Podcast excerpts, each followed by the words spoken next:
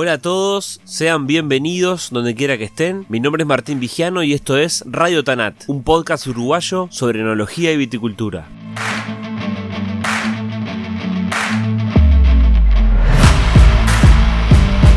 Nació en un viñedo y creció viendo trabajar a su padre. El invitado de este episodio es un apasionado por lo que hace y este verano completó las 45 vendimias. Dentro de la industria se dedicó a vender uva para terceros y también a elaborar a granel vinos comunes. Pero desde hace 10 años su foco está en Casa Grande, la bodega de vino fino que construyó su hija Florencia. Generoso, conversador y familiero, hoy en Radio Tanat les presento a Washington de Mayo. Amigo lindo del alma, tersura de mi candil. Encuentros en las llamadas y en una te quiero a ti. Como Julieta, nuestra música habla de quiénes somos, nuestros vinos también. Vinos del Uruguay, lo mejor de nosotros. Disfrutar los vinos uruguayos con moderación. Prohibido su venta a menores de 18 años. Radio Tanat es presentado por Nomacork, una línea de tapones técnicos que cuidan el vino y el medio ambiente. Nomacork Green Line es un portfolio de cierres creado a partir de materias primas renovables derivadas de la caña de azúcar y ofrece opciones para todos los segmentos, desde vinos jóvenes hasta vinos de guarda prolongada. Garantizan homogeneidad en todas las botellas y cero TCA. Para conocerlos mejor pueden seguirlos en Instagram, arroba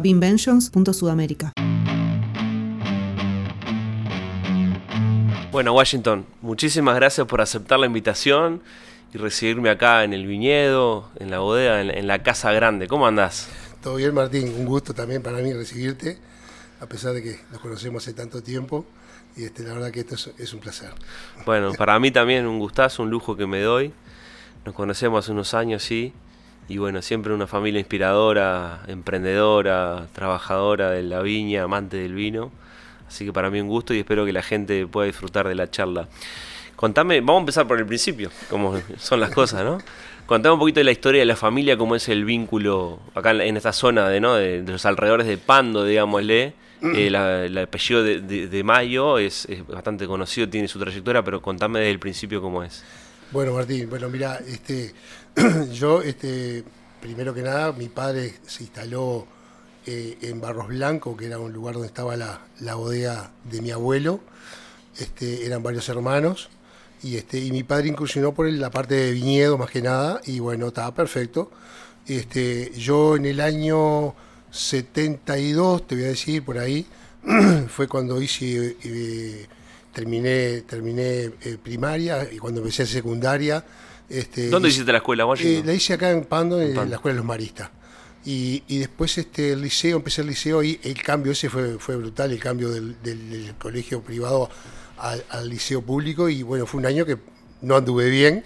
y, este, y vos sabés que la propuesta en ese momento estaba el doctor Eduardo J. Corso, que se, que se escuchaba en la radio, mi padre lo escuchaba todos los días a mediodía acá, y, este, y apareció una propuesta de- del colegio Don Orión en Floresta. ¿tá?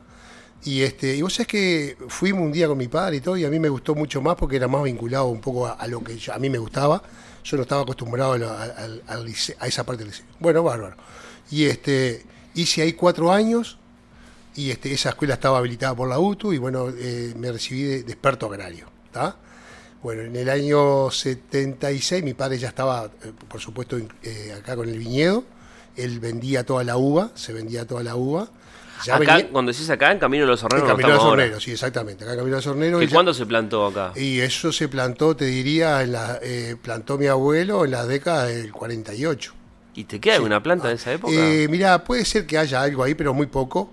Este, algo injertado, porque después cuando vino la reconversión se, hubo- se arrancó y bueno, se plantó. Que a mí siempre me quedó, siempre lo tengo presente, el neviolo, viste, de mi padre, que mi padre elaboraba el vino para él con el neviolo.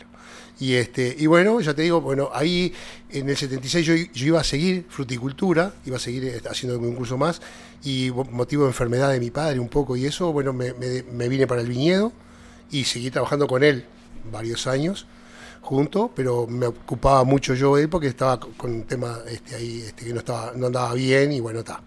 Y, este, y bueno, ya me enganché viste, con, con el tema del, del viñedo, este, a mí me gustaba, lo que hacía. ¿Desde siempre te gustó el viñedo? Siempre, siempre, siempre. Que Imagínate estudiando que- ahí, se- no sé, se te prende la de otra cosa, un no, gusto otra no, cosa, no, ¿no? Siempre que la viña. siempre me gustó y, y me gustó más, más que nada la parte de viñedo, ¿viste? Más, más que nada la parte de, de- de la, ¿viste? la tierra, pero la, la preparación, la plantación, ¿viste? Eh, muy inquieto en eso. O sea, no es que no me guste la parte de la bodega, pero digo, me- como que más me, me siento más cómodo ahí. Y este, y bueno, y, y en el año, en el, en- después tuve cuatro años en el colegio, como te dije ahí, y salí de ahí, me vine para acá, arrancamos yo en el 78, en el 78 me casé con Francesca, mi señora, mi alma gemela, digo yo, porque este, eh, llevamos 43 años de casado y este y ella vecina, los padres horticultores acá de la zona y este y bueno y también vinculaba mucho a la tierra y le gustaba lo, lo que hacía. Bueno, a los tres años nace Fabricio, yo trabajaba como empleado con mi padre, o sea mi padre me pagaba un sueldo en ese momento este y ahí arrancó todo. Hasta que después fuimos hasta que después llegó el momento de la reconversión. Después nació Florencia, el año de la reconversión, este, justo nació ese año, y este, y empezó la reconversión, y mi padre era muy reacio a la, reconversión, no, no había forma de, Ah. de cambiar, no quería cambiar. Y este, y bueno, tanto Pero vos la veías, en sí, momento sí sí, la sí, veías. sí, sí. Incluso, viste, eh, un apoyo muy grande que yo tuve fue Luis Benvenuto, que Luis conmigo ya te Es digo, el ingeniero que trabaja hasta hoy con sí, ustedes. Sí, sí, sí, te diría que ya por eso 40 años, 45 vendimias tengo yo. Te digo, de que arranqué con mi padre, o sea, de vender uva y después más, más, más lo que se elaboró después. Y este y bueno, con Luis siempre, él empezó a venir con su suegro acá, que era el ingeniero Silveira, y después este siguió él, y bueno, y hasta ahora seguimos, todavía seguimos firme. Y bueno, y este Pero me estás diciendo que en el momento de la reconversión ahí, Ahí tu empezó- viejo no le veía, pero vos sí. Claro, y entonces este, empezamos, lo convencimos y empezamos a plantar. En ese momento se plantaban variedades para producir muchos kilos de uva. Sí. Era eh, litros de vino y kilos de uva. Y bueno, se plantó moscatel, se plantó uniblanc, que eran las variedades de esa, y una macana que hicimos haber plantado cabernet sauvignon en los bajos por el tema de la helada. Esa fue una de las Pero no te cosas. preocupes que mucha gente lo hizo. sí, y vos sabés que bueno, pero y bueno, y cuando mi padre empezó a ver las primeras uvas de moscatel, que teníamos plantado un cuadro muy cerca de la casa acá, porque él después tuvo seis años en silla de ruedas, no podía, pero iba pa- andaba para todos lados, y este, y, y no podía creer lo que veía, la planta esa con esa carga de uva, entonces, viste, ta. yo digo, ¿cómo se dan las cosas? Y hoy tenemos que pensar en que tenemos que producir mucho menos kilos de uva, ¿verdad? Entonces, este, bueno, ahí seguimos y bueno, y despacito, yo en el año 80 entro en sociedad con un primo hermano, Walter, en, en, eh, en una bodega familiar, que era la, bodega de mi abuelo, eh, que ahí había unos tíos trabajando en esa bodega, trabajaron unos tíos, después los tíos fueron dejando y bueno, quedamos socios los dos en la bodega y empezamos a elaborar vinos de mesa en el año 80. Compramos un viñedo en, la ruta 8 también, plantamos, o sea, en ese momento con el viñedo que está acá en Camino del Sornero, más ese de la ruta 8, eh, manejábamos unas 62, 63 hectáreas de viña y este que se murieron unos cuantos kilos de aparte comprábamos, años buenos, y este, pero siempre basado en los vinos de mesa. Y este, y eso fue hasta 2014, y este, y que en el 2012, 2013 Florencia empezó con la inquietud de ella de, de, de- de- de hacer algo de, de enología. Claro, porque estudió en biología. Claro. Pero vamos a hacer una pausa Sí, ahí. Volvemos sí, un poquito sí. para atrás al inicio. De, de esos primeros momentos que, que vos eras un niño y veías a tu padre trabajar la viña, ¿cuál es tu primer recuerdo ahí? ¿De qué te, qué te acordás? ¿Qué cosa te gustaba en ese momento? ¿Por, por qué el amor de la viña? Mira, eh, eh, yo tenía una diferencia importante con, con- de edad con, con mi padre porque, o sea, yo tengo un hermano mayor que, que también que está con, que tiene unos problemitas de salud, que incluso ahora está en, en- en una casa de salud, pero bien, o sea, bien, y trabajó mucho tiempo conmigo, ¿eh? Trabajamos juntos de, de inicio, que después dejé el colegio, él trabajaba mucho en el viñedo. Y este, y bueno, y fue ahí que mi, eh, la diferencia de edad te hace a veces pensar distinto, ¿tá? Y bueno, y yo hasta el día de hoy lo llevo, yo aprendí mucho con mi padre, aprendí mucho, este, o sea, la experiencia de cómo hacer los trabajos y las cosas en el viñedo.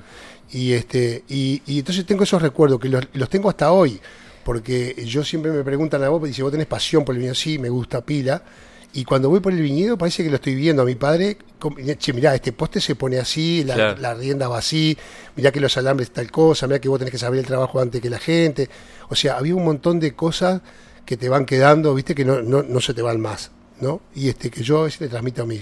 Así que para mí, este, a pesar de que uno no puede decir que nunca tuvo eh, roces y contrapesos por un lado o por otro, siempre hubo discrepancia en alguna cosa, que es normal, no le pasa nada al que no hace nada. Entonces, este, pero siempre, siempre aprendí mucho y disfruté mucho de eso. Mm. Disfruté mucho eso. Claro, Entonces la pasión viene ahí de, de ver y trabajar con Ah, tu sí, padre. sí, sí, totalmente. Bueno, entonces ahora habíamos llegado en el relato a, a ese 2013, que incluso a mí me viene el recuerdo porque yo vine acá en Sí, 2013 cuando se por eso. inauguró la bodega. Sí, claro. eh, que fue un momento muy lindo ahí que empezó Casa Grande con, con la marca Casa Claro. Grande, que en realidad en este mismo podcast, cuando le tocó hablar a Florencia hace un tiempo, ella cuenta la historia que Casa Grande era porque los gurises le decían la Casa La Grande casa del grande viñedo, del ¿no? viñedo, sí, sí. Entonces a- ahí eh, empieza, me imagino, porque eh, contigo me- me- el enfoque es hablar del viñedo Washington. Eh, ahí empieza, me imagino, el viñedo a, tu trabajo a, a también acomodarse a eso que Florencia estaba planteando de hacer una bodega con un perfil de alta calidad. Claro, ahí fue cuando, eh, cuando Florencia me dice eso y este, yo, viste, pa, que yo ya estaba con las miras de, de, de ¿Te acordás el momento cuando te lo dice? Y mirá, eso fue 2013, el 2014 ella empezó a hacer la escuela de enología y entonces en un momento dado ella dice, papá, mira que yo quiero hacer, quiero hacer vino en el galpón del abuelo. ¿Pero te acordás que fue en la cocina, fue Sí, arriba del auto? acá, acá, acá, en, en casa comiendo un día a mediodía, acá en el... ¿Y ahí qué en pensaste, casa Washington? Y yo le digo, ¿pero vos estás segura de lo que me estás diciendo? Le digo- y me dice, sí, sí, papá, yo quiero hacer algo distinto, pero quiero hacer algo distinto a lo que vos hacías. bueno, bueno, ¿qué, qué es lo que tú? Qué es lo- Y entonces dice, mira, yo quiero hacer en el galpón del abuelo, quiero enfocarme en los vinos finos y todo esto. Bueno, en ese momento habíamos hecho un laboratorio, porque ella se había entusiasmado, ya habíamos empezado por el laboratorio, le digo, le decía a Franca, a mi señora, vamos a vamos a hacer el laboratorio, digo, y bueno, y arranca por ahí, bueno. Y bueno, y ahí se empezó a inquietar por eso, que me movió el piso. Entonces, este, ahí yo empecé, eh, que nosotros teníamos todo el viñedo reconvertido, en su momento se había reconvertido todo. Y ahí empecé a pensar en variedades distintas y en cosas distintas, o sea, en cómo hacer, eh, y bueno, y ella un poco ahí la cabeza de, papá, hay que producir menos uva, no tanta. Y mirá que esto y mirá que aquello. Y ahí me pasó lo mismo que con mi padre en el momento que hubo que hacer el cambio y la reconversión. ¿Viste? Porque yo tenía un capataz, Miranda acá, que, que excelente persona, que incluso Leticia, la hija, trabaja con Florencia ahora acá, este, que para mí fue como un segundo padre en ese momento también, porque después mi padre andaba poco y yo, yo andaba mucho con él. Y este, y este, y digo, pa, ¿cómo le explico a Miranda que hay que tirar la uva? Una persona de muchos años trabajando con mi padre que había que producir y producir y que la uva tenía que producir y producir. ¿Y cómo le explico que hay que tirar? Bueno, está. La cuestión que un hombre grande, pero nos entendimos, Luis Benvenuto fue una palanca importantísima, ya te digo, como te decía al principio, y este, y ahí empezó que hasta llegado el momento veníamos con Luis al viñedo, y Miranda nos llamaba y decía, che, mirá que hice este cambio en el viñedo, dejé esta yema, dejé menos acá, dejé menos allá, estoy tirando un poco de uva acá, a ver qué les parece. Y bueno, y, y fue una- un entusiasmo que ahí empezamos a plantar distintas variedades, arrancamos alguna variedad vieja que teníamos, los Cabernet Sauvignon, por ejemplo, y dejamos alguno en un alto que estaba ahí, y empezamos a incursionar variedades distintas. Claro. Y- y- Ah, eso- de eso sí. ya vamos a hablar. Pero ustedes se han caracterizado en los últimos años de, de no quedarse quietos en las plantaciones y, Ah, sí, sí, y en buscar variedades. Hay un dicho en la viticultura, en- sobre todo en el grupo CREA, de que eh, uno se rejuvenece, ¿no? Plantando. Vos, vos lo sentís así. Exacto, Y desde que Florencia se metió, vos, vos recién decías, me movió el piso. Te movió el piso, me imagino se te llenó el pecho orgullo. Pero imagínate, pero bueno, que, que tu hija te diga eso, quiero hacer el vino en el galpón del abuelo, y, y- y yo, encantado de la viña, que me, me gusta plantar y me gusta, eh, bueno, enseguida me subí a... Y todavía Luis, me, me tuvieron que poner un freno, decir, no, no, no, pero pará, pará, vamos, vamos de a poco. Porque yo me gusta y es lo que tú decís, te rejuvenece eso de plantar las Yo soy de que todos los años poco o hay- algo hay que plantar, plantar. algo hay que plantar. O sea, los que estamos en esto, ¿no? Porque digo, uno sabe, como tú sabes, Martín, que esto lleva, lleva, lleva, lleva un proceso. Sí. Entonces hay que ir teniendo. Y bueno, y pensando en la posibilidad de que Florencia, viste, bueno, con el entusiasmo que agarró, que va a seguir, entonces uno tiene que ir renovando las plantaciones, ir teniendo cosas distintas y cosas nuevas, tenés que diferenciarte de algo, ¿no? En el, en el viñedo. Así que, este, ya te digo, no, en ese sentido, sí, sí, sí, sin duda que no, no, no, nos pusimos las pilas y empezamos a plantar, a plantar cosas distintas. Ya que lo nombrás al pasar, lo debiste entender. ¿Cómo, cómo gestionás vos personalmente eso que a veces la gente no logra entender? Digo, la gente del consumidor de vino, que sabe, sí, que es muy sacrificado, pero a veces nosotros, los que estamos en la industria, no somos capaces de explicarle qué significa eh, realmente, ¿no? Trabajar la viña. ¿Cómo gestionás vos eh, ese aspecto de, de, de- manejar los tiempos? De que uno hay algo que no se compra, que es el tiempo, y esto es biología vegetal, y esto es, es la tierra que está expuesto al- a las condiciones climáticas. Y esa, esa, porque yo les digo a la gente, esto en la industria del vino y la viticultura sobre todo, no hay lugar para los ansiosos. Ni, ni- acá no es- quemar etapa no corre. Y vos personalmente, ¿cómo, cómo vivís eso? ¿Cómo, ¿Cómo aprendiste en esa 45 vendimia a Ya, gestionarlo? este, este, Martín, sí, no es fácil eso, pero, pero te vas adaptando y, este, y bueno, y transmitiéndole a la gente. Yo pienso que a la gente hay que tra- transmitirle primero la tranquilidad. Yo me acuerdo, me pasaba con Miranda, que esa ansiedad que tú decís de producir o de cosechar, no, no, llegó la vendimia y hay que cortar la uva. Y bueno, eso cambió, eso hoy, hoy no lo podemos hacer. Hoy tenemos que buscar el tiempo, que el clima nos ayude, ver la forma de que la uva llegue a su maduración completa, ¿no? Eso es fundamental. Entonces, digo, todo eso ha cambiado. Y antes era, no, no, como la uva se vendía otra vez, che, che, bueno, hay que cortar, vamos a cortar porque hay que cortar la uva porque se pierde. Y hoy cambió en todo eso. Entonces, esa ansiedad es que tenés que esperar viniendo muy bien, tú haces una plantación, al tercer año podés cosechar algo Claro. pero si no hasta el cuarto año. Entonces, to- es esa ansiedad, esa ansiedad que tenés que esperar. Yo a veces viene gente a visitar el viñedo acá y me dice, no, pero, ah, así que ya plantaste la viña y ya el año que viene está... No, no, no, esto no es así. Entonces, y otra cosa, yo eh, empecé a cambiar, este, ya digo, con Florencia un poco todo ese sistema, con Luis lo mismo, con el tema de dejar pocos kilos en la uva y de explicarle a la gente que trabaja en el viñedo cuál es el sistema que tenemos que lograr desde el momento que se yo los cortadores de uva mismo cuando vienen a cortar la uva acá o sea nosotros cortamos el subillón blanco muy temprano en la mañana por ejemplo y yo, yo les explico mira el porqué de El todo. porqué. tienen que saber por qué.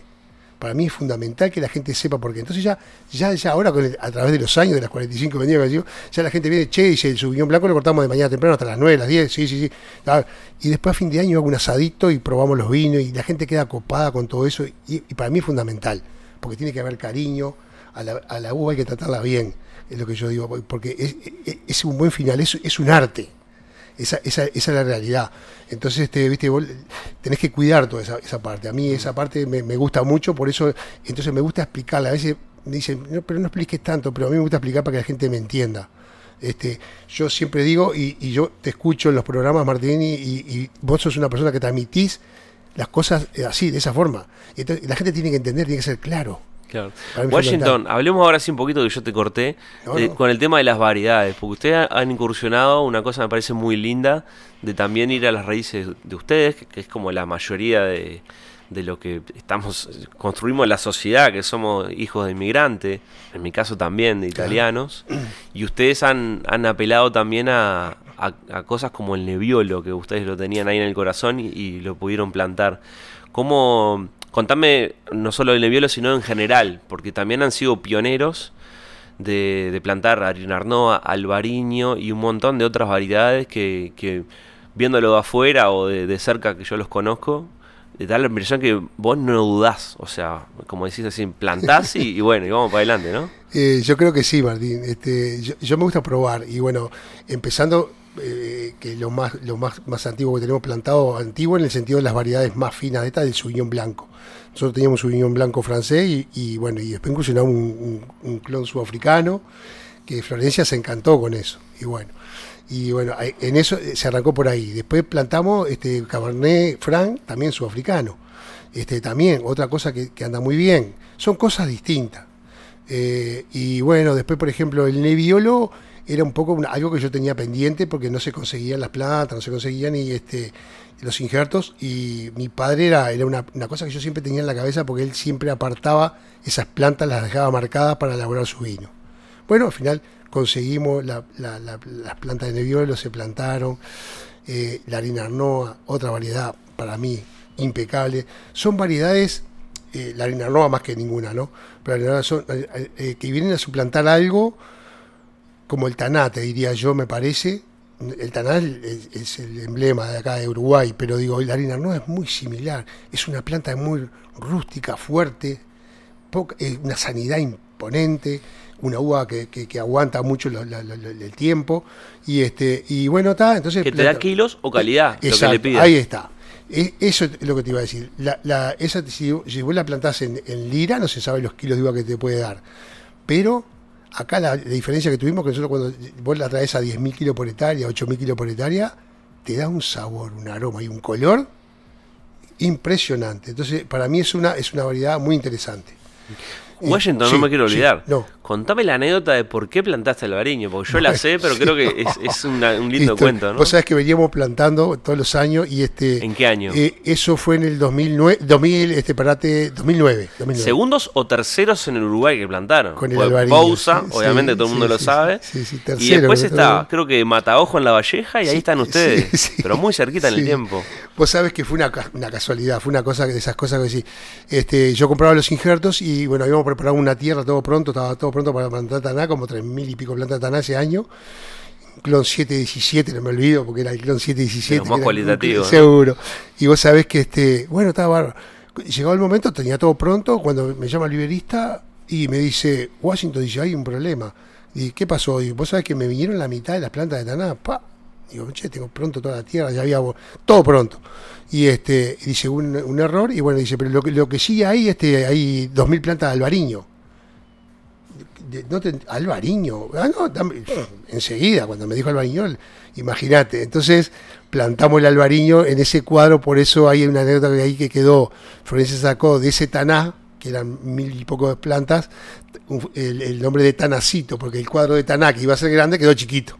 Claro, quedó chiquito que- y y- eso le dio el nombre al vino que ella elabora. Exactamente, Es ese dio el nombre que ella- que llama Ah, ahí va. Pero qué buen problema que te dio el viverista. La entonces. verdad que sí, la verdad me que. imagino que en Albariño sí, están contentos. Sí, más que contentos, la verdad que sí, plantamos otro poco más, tenemos más. Eh, es otra variedad similar a la Inarnoa, es una variedad fuerte, una- eh, es imponente la, la- la- la- la fortaleza de esa villa y, y la sanidad, Mm. que eso hoy es, es importante frente a, la- a los problemas del clima que tenemos en Uruguay, ¿no? Que digo que esas cosas hoy, hoy hay, que hay que tomarlas en cuenta siempre digo, uno cuenta los buenos, siempre tenemos, siempre por eso, eso fu- fue un problema, pero por un lado bueno, del lado bueno. Sí, pero vos te subiste, el, el tren pasó y te subiste, porque ahí rápidamente Y fue sí. la llamada por teléfono Y fue enseguida, o sea. Sí, ahí sí. también marca un poco la impronta tuya, ¿no? De, de ir para adelante. Y sí, sí, mira, en eso y, y- y, este Florencia, por ejemplo, este año, por ejemplo, este año 2022 fue un año, este, capaz que me estoy adelantando a algo, pero eh, 2022, este, de, de- de un año medio difícil, de vendimia, Bastante eh, difícil. bastante difícil. Y, este, y, y entonces, no sé, Florencia en algún comentario o en alguna nota que le habrán hecho algo, este, yo le digo, no, digo, por suerte anduvimos bien con, con, con la vendimia. Entonces me dice, papá, no, no, no, no es suerte. Vos estás todo el día arriba del viñedo, no es suerte. claro. Digo, sí, sí, tenés razón. Entonces, eh, eh, con Luis siempre decimos, nosotros tenemos los botricidas que se dan, por ejemplo, en el viñedo. Este, nosotros Hay años que voy a decir, "Pa, viene el año tan bien, tan seco, tan bueno, ¿para qué lo voy a dar? Eh, me ahorro una plata. Y, este, y nosotros lo tenemos como, como un seguro. O sea, ya, ya lo tenemos como que eso hay que hacerlo o hacerlo. Si el año viene bien, bárbaro, pasamos desapercibido, pagaste el seguro y loco la vida. Y si el año viene mal, tenés el seguro. Claro, para que Para la mí- gente entienda, vos estás Sí. hablando de un de una aplicación, digamos, una cura que se hace el Preventiva. viñedo preventiva Exacto. Que, que ataca un hongo que, que deteriora muchísimo la uva Oh. si, si, se, si se instala, ¿no? En una, una vendimia que puede ser una temporada muy lluviosa y húmeda, Claro. el labotrite, que es un hongo específico de la uva. Lo que pasa es que si eso no lo haces preventivamente, eh, o sea, tenés que darlo antes, no lo puedes dar en el momento que estás con el problema. Efectivamente. O sea, entonces eso y es lo lo que vos que- querés decir es que una cosa que pasa mucho y que bueno, se entiende también, hay un viticultor como que orejea cómo viene el panorama y de pronto se, se Claro. pasa por alto porque de pronto son productos unos caros. Es- no, sin duda, ese, ese- ese- ahí está el motivo.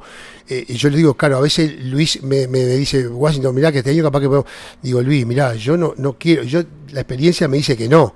Entonces, este, porque viste que los años en vendimia a veces puede ser bueno, puede ser malo, a veces te tocan los blancos al principio o te tocan, o te tocan las tintas al final. De repente viene muy bueno, moliste los, los- se elaboraron los blancos muy bien, pero después llegan los tintos y empiezan los problemas. Entonces yo creo que eso es fundamental. Digo, Claro. eso, eso hay que hacerlo. Y en vendimias desafiantes, como se dice desde el punto de vista opti- optimista como estas, o bueno, o malas, o difíciles de trabajar, también se ve los que hacen los deberes y los que no. O sea, se Es- separa la paja del Y trigo. yo creo que sí. Es así. Yo creo que es así. Este, yo, yo soy, yo soy de las personas que yo, yo me adapto y este, y me gusta probar cosas, hacer cosas. Este, nosotros, por ejemplo, en el viñedo estamos este, incursionando todo por compost hace mucho tiempo, tratando de bajar el tema herbicida, pero sabemos que orgánico, llegar a orgánico no es fácil. Eh, O sea, imposible yo creo que es en Uruguay. Entonces, te diría que trato de achicar todo lo que puedo. Entonces, esas variedades que hablamos, harina noa, albariño, hay un montón de variedades que son muy resistentes, a- o bastante resistentes, que con eso achicás muchas cosas. Entonces digo, eh, eh, es importante eso, eso hay que mirarlo por ese lado y este para mí es, es fundamental. Así que bueno, yo, yo aconsejo que ese seguro hay que hacerlo. Este, porque digo, yo sé que es caro a veces, pero más caro es perder la Sí, cosecha. el mensaje también es en general, o sea, de hacer todo lo que hay que hacer en la viña, más allá de que uno se lo puede pasar por alto y no pasa nada, pero en realidad pasa.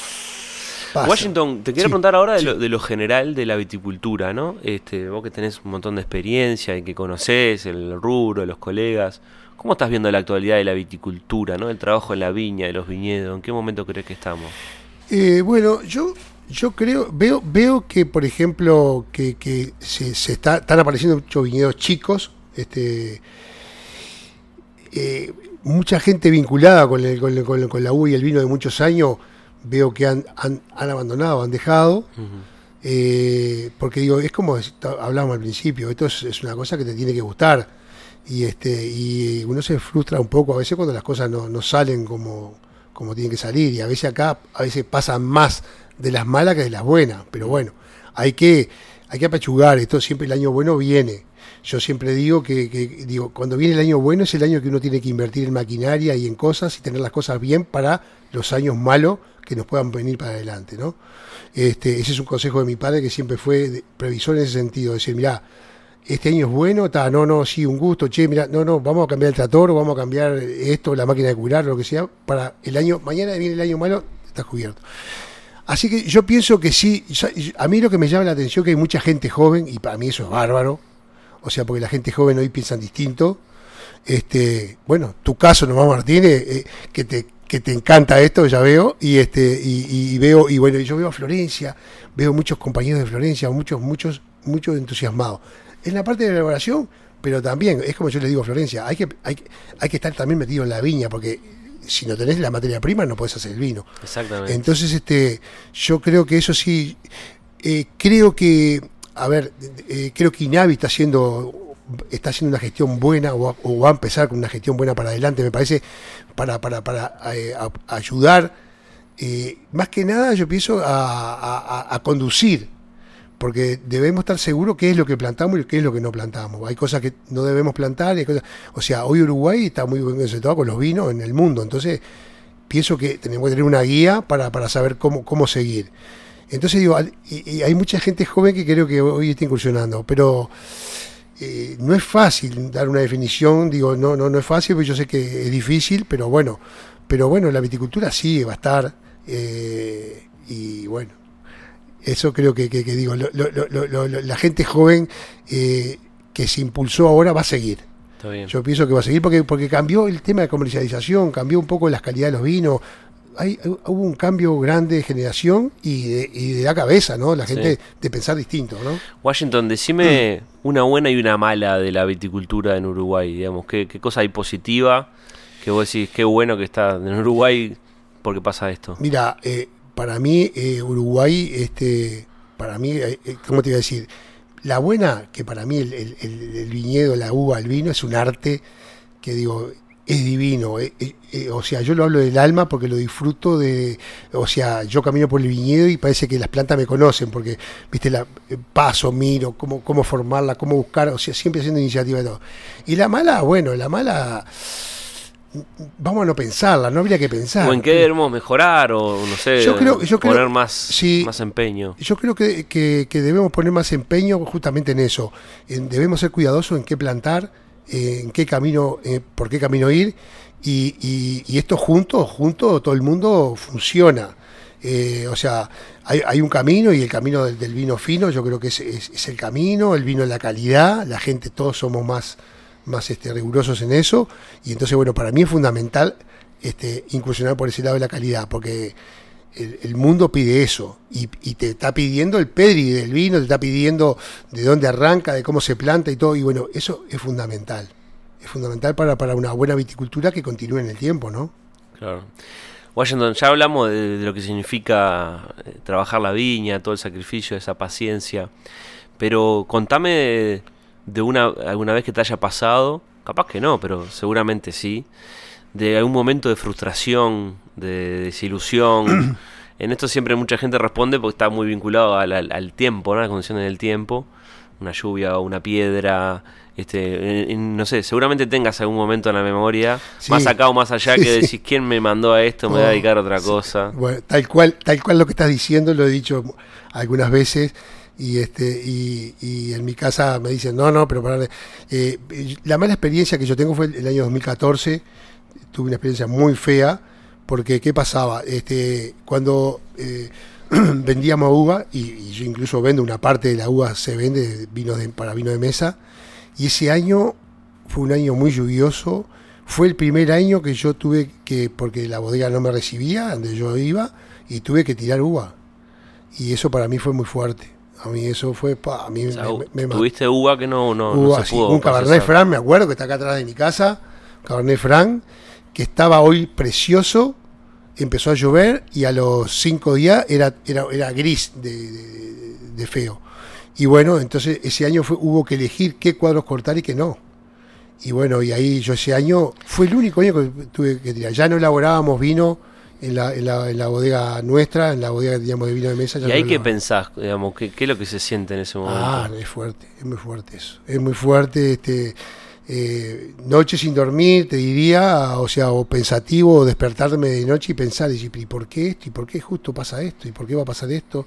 Y, y- y ya lo que tenías previsto en el año hacer, ya, ya se te queda por el camino, porque esto es una vez por año. Sí. Entonces ya, ya, no, ya, ya, no- ya eso no se puede lograr, hay que esperar otro año más. Y se vendía y a veces no se cobraba, se no se cobraba mal, no se cobraba lejos y mal la uva, eh, los precios no ayudaban, que no, no ayudan. Yo creo que, que, que yo estuve de los dos lados, de la parte viticultor, que vendía uva unos años, hasta que en el año 80, como te dije, empecé con mi primo, empezamos a elaborar ahí, que incluso yo seguía vendiendo una parte de mi viñedo y este y, digo es doloroso eso viste porque no no no no no no no llegás no llegás no llegás después cuando incursionás en que vos empezás a elaborar tu vino y a, a defenderlo un poquito mejor este las cosas van, van cambiando. Pero pero eh, te lleva que te dan ganas de decir ta mañana ta, vamos a cerrar cierro las puertas y arranco otra cosa pero este pero al otro día te despertás y decís no y seguís y seguís. Yo soy, soy, soy, yo en ese sentido, mirá, wow, yo digo las cosas que pasan, y a veces, y, y digo y hago y voy, y el otro día, cu- cuando la uva esa que hubo que tirar, y bueno, y los muchachos que estaban acá en la quinta trabajando también, viste, era, era, era, era un desastre. Y digo, no, no, ta, ta, ta, ya vendrán años mejor, y bueno, vamos, hay que echar para adelante y seguir, ¿qué vamos a hacer? No, no, no, no hay otro. Claro, El clima- porque uno tiene que procesarlo y también transmitir que ahí hay oh, y sí, una y esperanza. sí, porque ahí la gente, eh, o sea, yo tengo que tener amigos trabajando conmigo, no enemigos. Yo siempre digo a la gente, si yo preciso de ustedes, ustedes precisan de mí, y esto tiene que funcionar entre todos iguales, Claro. para que esto funcione. ¿Y la buena? ¿Cuál, cuál te, no sé, un momento, puede ser una vendimia, un día, un, un, sé, un- un- una situación donde vos dijiste, pa, esto, por esto trabajo todos los días, para estas cosas? Vos, mirá, Martín, eh, mirá, yo tengo dos hijos, Fabricio y Florencia. Fabricio se dedicó más a la parte agrícola, a la parte de campo y eso, está en esa parte, aunque siempre nos da una mano y le gusta también esto, pero bueno, está. En ese momento, cuando él tomó la decisión esa de, de trabajar de, de- y se recibió de ingeniero agrónomo y está en la parte de campo, este, no, no, no, no daba cabida para todos en el viñedo. Entonces, bueno, y, y la alegría es que Florencia en el 2013 me dice, papá, quiero seguir con esto. Bueno, eso para mí Ahí fue, Ahí fue, eso, se movió el piso. eso me movió el piso. Y que orgulloso de que tengas mis dos hijos, uno por el lado de- del campo que le guste y Florencia por el lado del viñedo. Que, o sea, fueron decisiones que tomaron ellos, o sea, no, no, no fue nadie, a- a- che, tienen que hacer esto o seguir en esto. Entonces, ese es, ese es el orgullo que yo, hasta el día de hoy, te digo, eh, estoy esperando plantas para plantar Merlot, este año a plantar un Merlot, eh, planté Nebbiolo, planté Nero d'Aula, bueno, Catarrato, una variedad blanca, bueno, o sea, estoy haciendo todas esas locuras, viste, que bueno, está, que me gustan. Está bien. Disfruto. Washington, bueno, para ir redondeando, te pregunto, eh, 45 vendimias eh, arriba, ¿cómo, ¿cómo te imaginas que van a ser los próximos 10, 20 años de la viticultura en Uruguay? ¿Qué, qué, ¿Para dónde puede, disparar esto?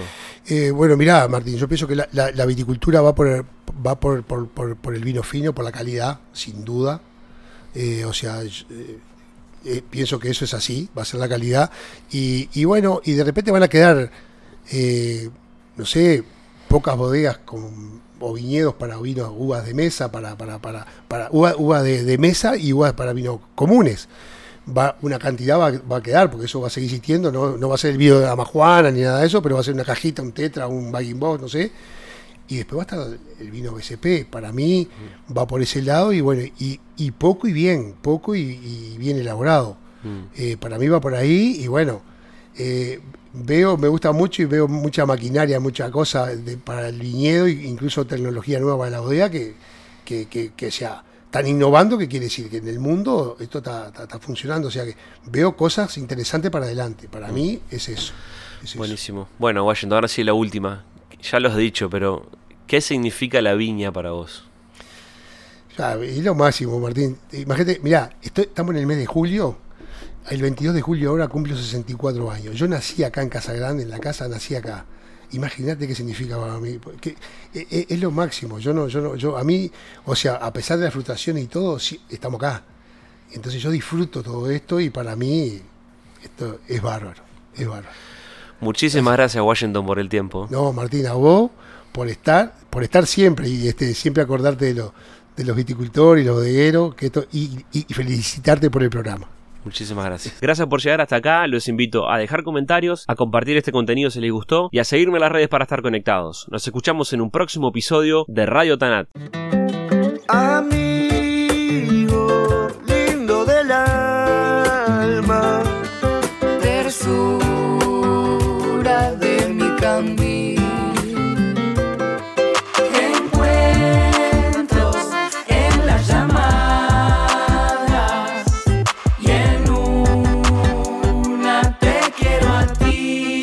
Eterna fusión de lo viejo y lo que está por venir. Como la abuela enseñándole al nieto a escribir.